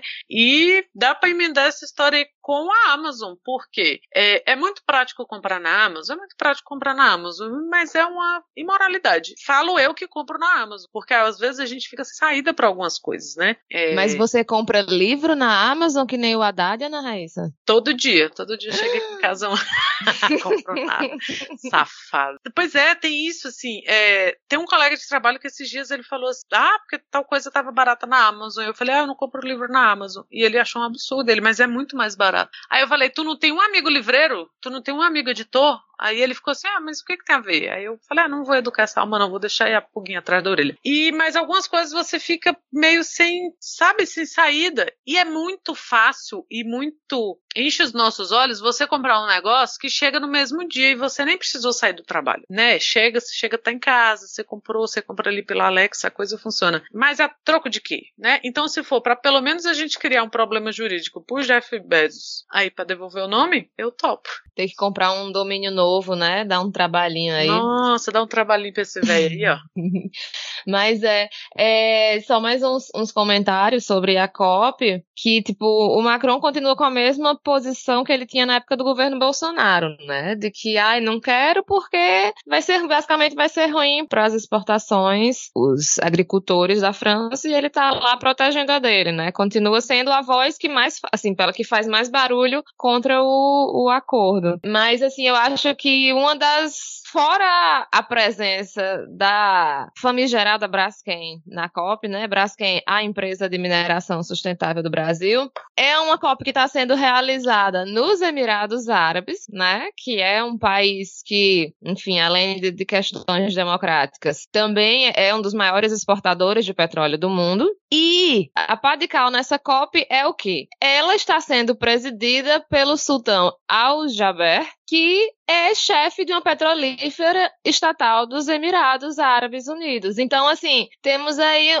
um pequeno conflito de interesses que, assim, talvez essa grande conferência do clima e lá, lá, lá esteja sendo usado para lobby de petrolíferas. Então, assim, será que é um evento que o povo está indo para tirar foto ou será que é um evento onde algo de fato está sendo discutido, né? Eu vi, assim, que essa era uma, não era tipo uma das reuniões da COP mais importantes, onde é, questões muito importantes seriam discutidas e tal, mas, assim, é, é, chega a ser especialmente revoltante num ano onde a gente, não só no ano, num, num, numa época do ano, né, mês, desde o mês passado, que, que o brasileiro está em estado de praticamente de, de, decomposição a partir do próprio suor, né, todo mundo suando todos os líquidos do próprio corpo, e aí você vê essa, essa conferência aí que aparentemente é uma farsa. Então, assim, seja bem-vindo ao Apocalipse, continuamos aqui trabalhando firme e forte para que você chegue o mais rápido possível. Às vezes eu até evito comentar muito sobre esse tipo de tema, porque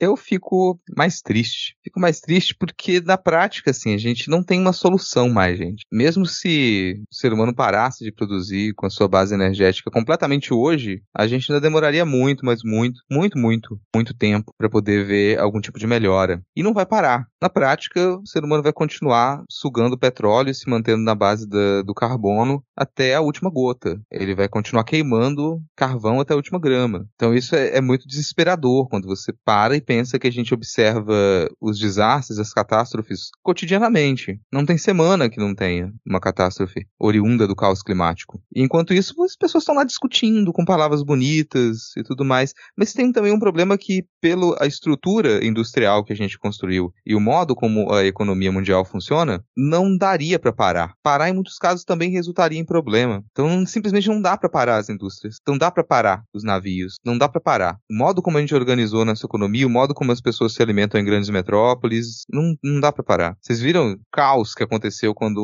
um navio resolveu parar o comércio mundial? Então você imagina se a gente tentasse parar algumas coisas agora abruptamente, também seria um problema. E isso torna a coisa mais desesperadora. Mas todos esses discursos afáveis, assim, no COP, no ano que é um ano recorde de desastres resultantes do caos climático, você ter uma foto do Lula gargalhando feliz diante do Macron gargalhando feliz com a Janja no fundo gargalhando feliz, vai se fuder, cara. Não é possível que você faça uma cópia e as pessoas estão lá rindo, achando que é possível ser afável, que dá para se divertir, que dá para Não dá, cara. Não dá. Esse, esse, o clima deveria ser de velório. Pessoas deveriam lá só lamentando as milhões de mortes que a gente tem mundialmente durante o ano decorrentes das mudanças climáticas. E não é esse o clima. Não é esse o, os ares que você tem lá. É ainda uma conferência financeira. São coisas que, sim, são risíveis, cara. O Brasil dizer que ele vai entrar na OPEP OPEP para poder, na OPEP, na Organização dos Países Produtores de Petróleo, ele vai falar: não, a gente vai entrar na OPEP para poder a gente lá dentro, a gente fazer uma mudança de dentro para fora. Aí a gente vai conseguir falar a favor da energia limpa. Por isso que a gente quer entrar na OPEP. Esse negócio que a gente tá querendo fazer lá na foz do Rio Amazonas, isso aí é só jogo. Não leva a sério isso não. Não vai dar em nada não. Cara, é rir da nossa cara, assim. Então é, é desesperador comentar sobre esse tipo de evento e ver esse tipo de imagem, né? É, pô, eu, gente falou que queria criticar o governo Lula, saudade de criticar o governo Lula, saudade já acabou, já passou. Eu queria não precisar criticar tanto mais. Mas falando em petróleo, falando em exploração de petróleo como que ele continua regendo os grandes conflitos, grandes interesses da política internacional, rapidamente aqui falar sobre esse caso que tá, pô, as pessoas estão eufóricas no Brasil. O nosso exército foi deslocado para Roraima, para a fronteira com a Guiana e com a Venezuela, porque hoje está rolando, não acabou ainda ainda,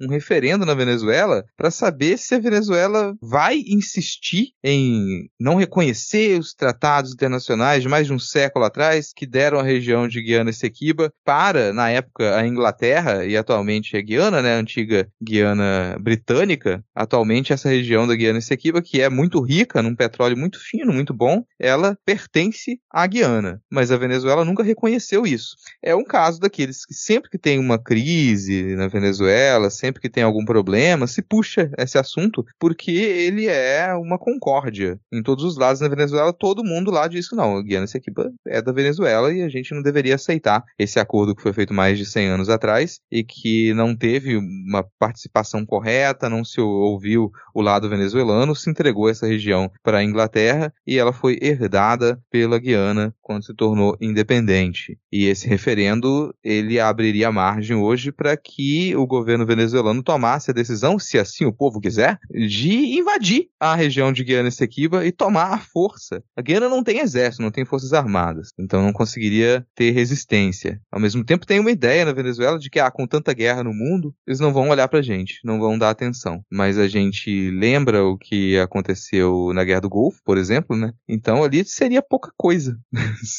para ter uma intervenção estadunidense na Venezuela, caso eles resolvam invadir território da Guiana, né? Burlando, confrontando leis internacionais, invadindo território soberano. Já tem um, um caso de invasão de território soberano na Ucrânia, a gente tem o genocídio acontecendo em Gaza, tem genocídio acontecendo no Congo, a gente tem genocídio no mundo inteiro acontecendo em várias regiões, invasão de território, e o pessoal tá achando que, sei lá, que a Venezuela vai poder fazer isso agora e ninguém vai observar, né? Vocês acham que tem um risco de uma guerra aqui na fronteira norte do Brasil e que isso talvez sobe pra gente? Eu acho que pode sobrar pra gente na, na, na questão humanitária, né? Como já, já, já, já tem acontecido, assim, né? De, de muitas pessoas em situação de, de pobreza na Venezuela virem ao Brasil, eu acho que uma guerra nessa região, né, nessas disputas de região, acho que pode sim ocasionar esse tipo de fuga de pessoas que procurem no Brasil situações é, melhores de vida. Não acho que o Brasil vá entrar nessa guerra. Se fosse, se fosse o governo anterior,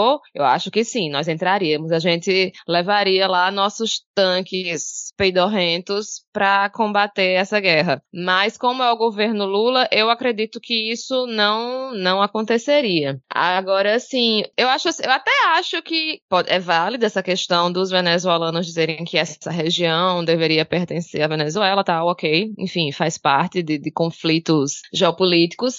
Mas assim, tá, beleza, os venezuelanos dizem esse aqui é nosso, mas até que ponto os habitantes da Guiana têm autonomia para decidir sobre isso, né? Porque o referendo vai ser votado na Venezuela entre venezuelanos. Então, os moradores dessa região, o que que eles dizem? Não sei, não vi ninguém falando nada sobre a opinião deles. Isso para mim é, é um dos, uma das maiores questões, assim, aparentemente as pessoas dessa região estão sendo ignoradas, como é de praxe, né? Que em questões em regiões de disputa, os moradores são os últimos a serem é, consultados muitas vezes. E essa região é cerca de 70% do território, né? Então, o que, que aconteceria com a Guiana se 70% do território fosse tomado dela, né? Provavelmente os outros 30% seriam tomados por, por outro, outro país, porque o que ia sobrar, né? O que, o que isso ocasionaria, provavelmente, na economia desse país seria algo, no mínimo, caótico. O que sobrar dá pro Suriname. Sei lá, cara. Gran Roraima. Gran Roraima. Deixa eu até corrigir. Eu sou a favor da Gran Roraima. Eu acho que a gente ali aqui, Roraima, tem potencial. Aí, polícia de Roraima, eu acho que vocês têm potencial. Vocês podem acreditar nos seus sonhos, né? A polícia da fronteira lá, a polícia federal. Que tal, né? A gente retrabalhar as nossas fronteiras. Pô, a gente já agregou o Acre? O que, que seria gente, mais? A gente não agregou, a gente comprou, né? Foi isso. Cadê? Cadê É. nosso acriano? Nosso acriano boliviano, né? Não tá aqui pra falar. Depois não reclame, Diego. Não, gente, brincadeira. Respeito a soberania dos países. Mas enquanto Thaís estava falando, uma parte de mim ria, falando, nossa, alta determinação na América do Sul? Isso é assim, seria... Desde quando? É, seria disruptivo, seria algo novo, algo que a gente talvez devesse experimentar. A autodeterminação. Sempre que a gente fala disso, também tem intervenção dos Estados Unidos. A gente não sabe se os Estados Unidos hoje estariam em condição de realizar essa intervenção. De início eu tava, achava que não, isso não vai rolar, porque esse caso da Guiana Sequiba, ele sempre se puxa isso na Venezuela, né? Mas muita gente está dizendo que é possível, que a coisa ela pode esquentar por conta dessa disputa no petróleo fino da região de Essequiba. De repente a gente volta a isso em outro episódio, caso o nosso glorioso exército brasileiro ele seja requisitado para atuar nas nossas fronteiras no norte do país. Mas aqui tem mais alguns pontos na pauta, vamos ver se dá tempo de passar rapidamente para ninguém reclamar. Olha só, você nem comentar. É para ninguém reclamar que a gente não comentou. Ah lá, o podcast de esquerda passando pano, não comenta. Teve, teve áudios indicando que o Janones ele é, promoveu um processo de rachadinha aí, né, relativo à sua campanha e que estava pedindo para seus assessores eles devolverem parte do dinheiro para ele, que é rachadinha. Então, sim, é, eu espero que ele se ferre. eu vou esperar assim, eu não tenho, eu não tenho apreço nenhum pelo Janones. Eu vou lembrar o pessoal na campanha, durante a campanha, naquele desespero todo. Ah, nossa, ele é muito útil e pipipi, popopô. Sei, pode ter sido, pode não ter sido, mas não tem motivo nenhum para passar pano. E além disso, né, ainda, olha, esse é um caso que ele é pequeno para quem tá ficar comparando com a rachadinha da família Bolsonaro. Isso aqui é completamente irrelevante comparado aos crimes da família Bolsonaro, tá? Então quem quiser fazer essa comparação também vai se fuder, porque não tem. Não é, não é o mesmo peso, não é a mesma coisa. É, mas sim, é uma, uma merda e ainda deu mole de se deixar gravar, né? E logo ele, tão entendido de redes sociais, não era isso que falava? A gente precisa do Janones porque ele entende das redes sociais. Também quero que se rolou em grandes indícios, né, que se ferre, porque não existe isso de você usar as mesmas armas e dois pesos, duas medidas, né? Mas não dá para comparar com as, com as rachadinhas da família do Jair, mas não quer dizer que não tem que ser punido, né? Mas é, sabe, esse papo de que, olha, tem que me ajudar aí a pagar a... Parece que uma assessora dele foi, ele ajudou ela na campanha de com prefeitura, ela ganhou, ficou faltando uma grana, ele queria que os assessores pagassem, então assim, né? Se foi isso mesmo, quero mais ferre. É, você falou em usar as mesmas armas, eu acho que ele usou demais as mesmas armas da família é. de Bolsonaro, né? Não era para usar todas as mesmas armas, assim, só algumas. Agora, sim, é, ele fez um belo malabarismo argumentativo para tentar justificar, né, a, a situação, mas não justificou nada, né? Então, até agora, de fato, parece que o menino Janones, menino Janones, né, bichinho, parece estar encrencado. Sinto muito por você, porém, não vamos passar pano, né? Não mesmo. E assim, fica a dica, gente. Se você resolveu extorquir dinheiro dos seus funcionários, uma das únicas maneiras de você se manter seguro com relação ao vazamento dessas informações é ameaça. Porque se as pessoas elas são obrigadas a entregar parte do seu dinheiro para o chefe, elas só não vão vir a público por medo de morrer, que é o que normalmente o pessoal ligado a miliciano faz. Então não se surpreendam quando você pensa, é, Thaís no grupo, eu lembro de uma mensagem de Thaís no grupo, falando, mas como que a família Bolsonaro ficou décadas fazendo rachadinha e não vazou nenhum áudio? E agora esse pessoal vazou áudio. Primeiro que não tinha zap quando eles faziam isso, e depois que, bom, se eu fosse o funcionário que estivesse entregando parte do seu dinheiro pra, pra miliciano, pra mafioso, colega, não vou vir a público não, não me arrisco nem a gravar. Tá louco? Não. Eu sou muito inocente. Mas então tá aí registrado, não venham nos criticar, dizendo, ah, a gente esqueceu de falar isso e passou pano. Não. A gente não recebe nada da campanha do Janones, até porque, pelo visto, se a gente tivesse recebido alguma coisa, a gente ia ter que devolver uma porcentagem agora, né? e uma última notícia aqui, o STF, ele formou maioria para responsabilizar veículos de imprensa com relação às falas de seus entrevistados. O que, que isso significa? Significa que, bom, aquele jornal que coloca lá na manchete, né? Chove lá fora, diz meteorologista. Não, curiosamente, jornalista, você vai ter que abrir a janela e verificar se está chovendo realmente. E essa, é, para quem não pegou, essa é uma piada típica do jornalismo, porque você disse que esse é o papel do jornalista, né? Ele tem que ir lá verificar se está realmente chovendo. E você tem esse costume no jornalismo de má qualidade no Brasil, decorrente em grande parte da velocidade que você tem que publicar notícias o tempo todo, constantemente você tem que lançar matérias, você se alicerça na fala de alguém. Então você não verifica informação nenhuma, você pega a fala de alguém e fala, fulano disse isso, e é essa informação. Só que agora, se essas informações, elas forem fraudulentas, elas incorrerem em algum tipo de crime, os jornalistas podem ser responsabilizados, os veículos de imprensa podem ser responsabilizados, porque é papel do veículo de imprensa verificar se aquelas informações, aquilo que foi citado pela pessoa, condiz com a realidade ou não. Muita gente, muito veículo de imprensa se mobilizou para reclamar, mas honestamente, estão errados. Não dá para você manter esse jornalismo declaratório e falar, ok, porque é isso, inclusive, que permite que, ah, vou sair publicando declaração, ameaça de golpe, porque fulano declarou isso, vou lá, publicar ameaça de golpe porque eu sou imparcial. Você se esconde atrás dessa ideia de imparcialidade e de uma liberdade de imprensa, liberdade com responsabilidade. Então, sim, eu acho correto que os veículos de imprensa eles sejam obrigados a verificar se as informações que os seus entrevistados eles expressam, se elas têm um fundo verídico ou não, porque do contrário você pode simplesmente estar tá divulgando, fazendo propaganda de crimes, de informações falsas e que podem resultar em algo negativo para pessoas afetadas diretamente por aquelas declarações ou até conturbar de modo criminoso o cenário político, porque você simplesmente aceita que o que uma pessoa está acusando é verdade. É, eu não sei se vai em algum momento ser chamada essa movimentação do STF de mordaça, de censura, né? Como foi chamada as tentativas do, do, do PT de regulamentar a mídia, né? Apesar de que tem que ser é, algo com parâmetros muito bem definidos para que de fato não haja nenhuma censura, né? Porque a gente tem sim jornalistas sendo censurados, sendo processados, né? A gente viu aí recentemente alguns processos é, bastante injustos, Porém, é sim papel do jornalismo informar corretamente, né? E se esses veículos de mídia não o fazem, né? Se trazem, como você falou, esse jornalismo declaratório e outras, outras práticas assim que, que são até perigosas, né? Até, até pessoas assim que podem usar de, de má fé mesmo.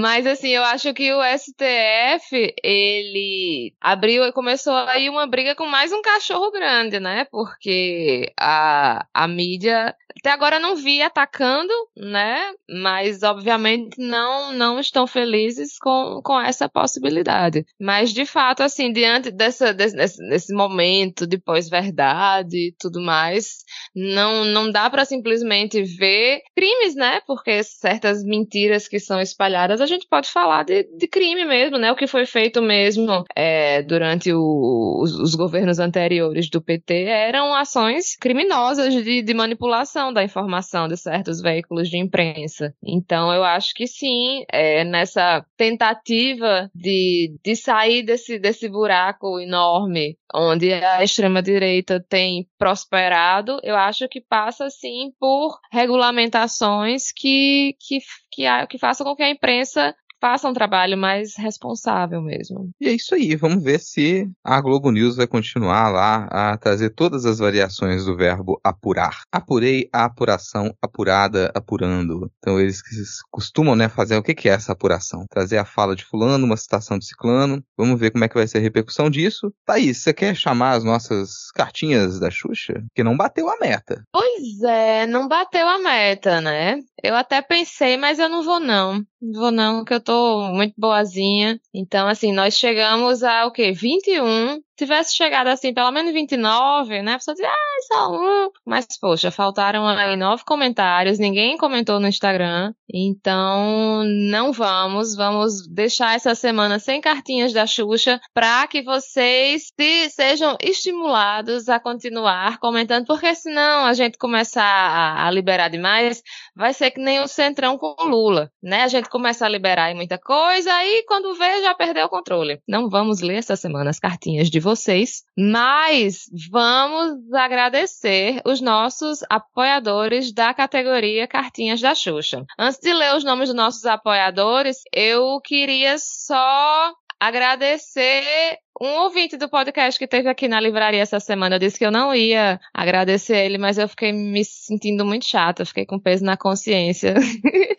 então, Guilherme, você veio aqui na Miramar Livros, comprou livros aqui, vários livros meus, então muito obrigada e continue ouvindo o Midcast. E então agora vamos falar os nomes dos apoiadores da categoria Cartinhas da Xuxa. Nós temos como nossos apoiadores no Apoia-se Gabriel Pires, Reni Barcelos, Barcelos, Daniel Ribeiro e Paulo Felipe Cousani. Então, muito obrigada e um cheiro para vocês. Isso aí, assim a gente encerra o nosso episódio de hoje. Gente, próximo episódio então, vamos bater essa meta. Além de comentar, chama outra pessoa para ouvir o midcast. Lembre outros ouvintes também para comentar lá no Instagram. Uma vez que a gente pediu comentário no Instagram, veio muito, hein? Então eu quero o pessoal comentando lá também. Lembra disso, marca outras pessoas, chama, divulga, porque aí você vai ter o seu comentário lido aqui também. E o que é mais importante, né? Faz com que o midcast ele chegue a novos públicos. Gente, agradeço vocês, Thaís, Ana, muito obrigado aqui nesse fim de domingo. Amanhã é segunda-feira, infelizmente. Vamos seguir o bonde. Vitor, desculpa, o episódio ficou longo, mas você colocou esse monte de link aqui na pauta também. Então a gente tá aqui com as duas horas de gravação. Vamos encerrando por hoje. Valeu, semana que vem a gente se encontra novamente. Tchau. Até semana que vem. Valeu, falou.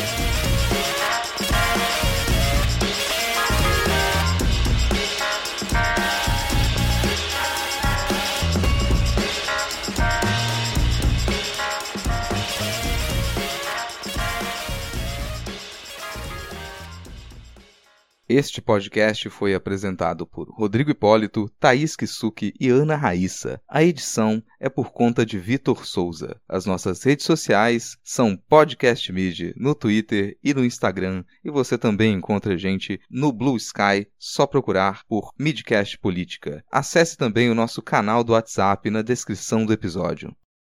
Neste momento, o Rodrigo dá uma tragada, três longos segundos. Bem, tinha. É, porque eu tava pensando aqui, você, trabalhador, trabalhadora, trabalhadora que vem me dizer que não gosta de feriado, que tem feriado demais. Deixa eu te passar uma informação importante pra você guardar aí no seu coração. No próximo feriadão, lembre-se disso. É feriado, mas nada te impede de capinar uma roça, nada te impede de subir uma mureta, nada te impede de fazer faxina, nada te impede de carregar carregar lata de areia. Então você pode se desgastar, trabalhar à vontade, cara. Vai lá, meritocracia filhos, meu filho. Que tal fazer o almoço nesse É. dia? Hum? Não é? Hum? Hum? Lavar a louça, arrumar aquela garagem que tá cheia de entulho lá, que tem sempre alguém na família que tá pedindo pra você arrumar. Né? Quer trabalhar, Estudar com os filhos, estudar com os filhos, Nossa, né? botar, as, botar as crianças pra correr, ó, até cansar, lavar o cachorro, tem muita coisa pra fazer, bicho. Muita, não falta.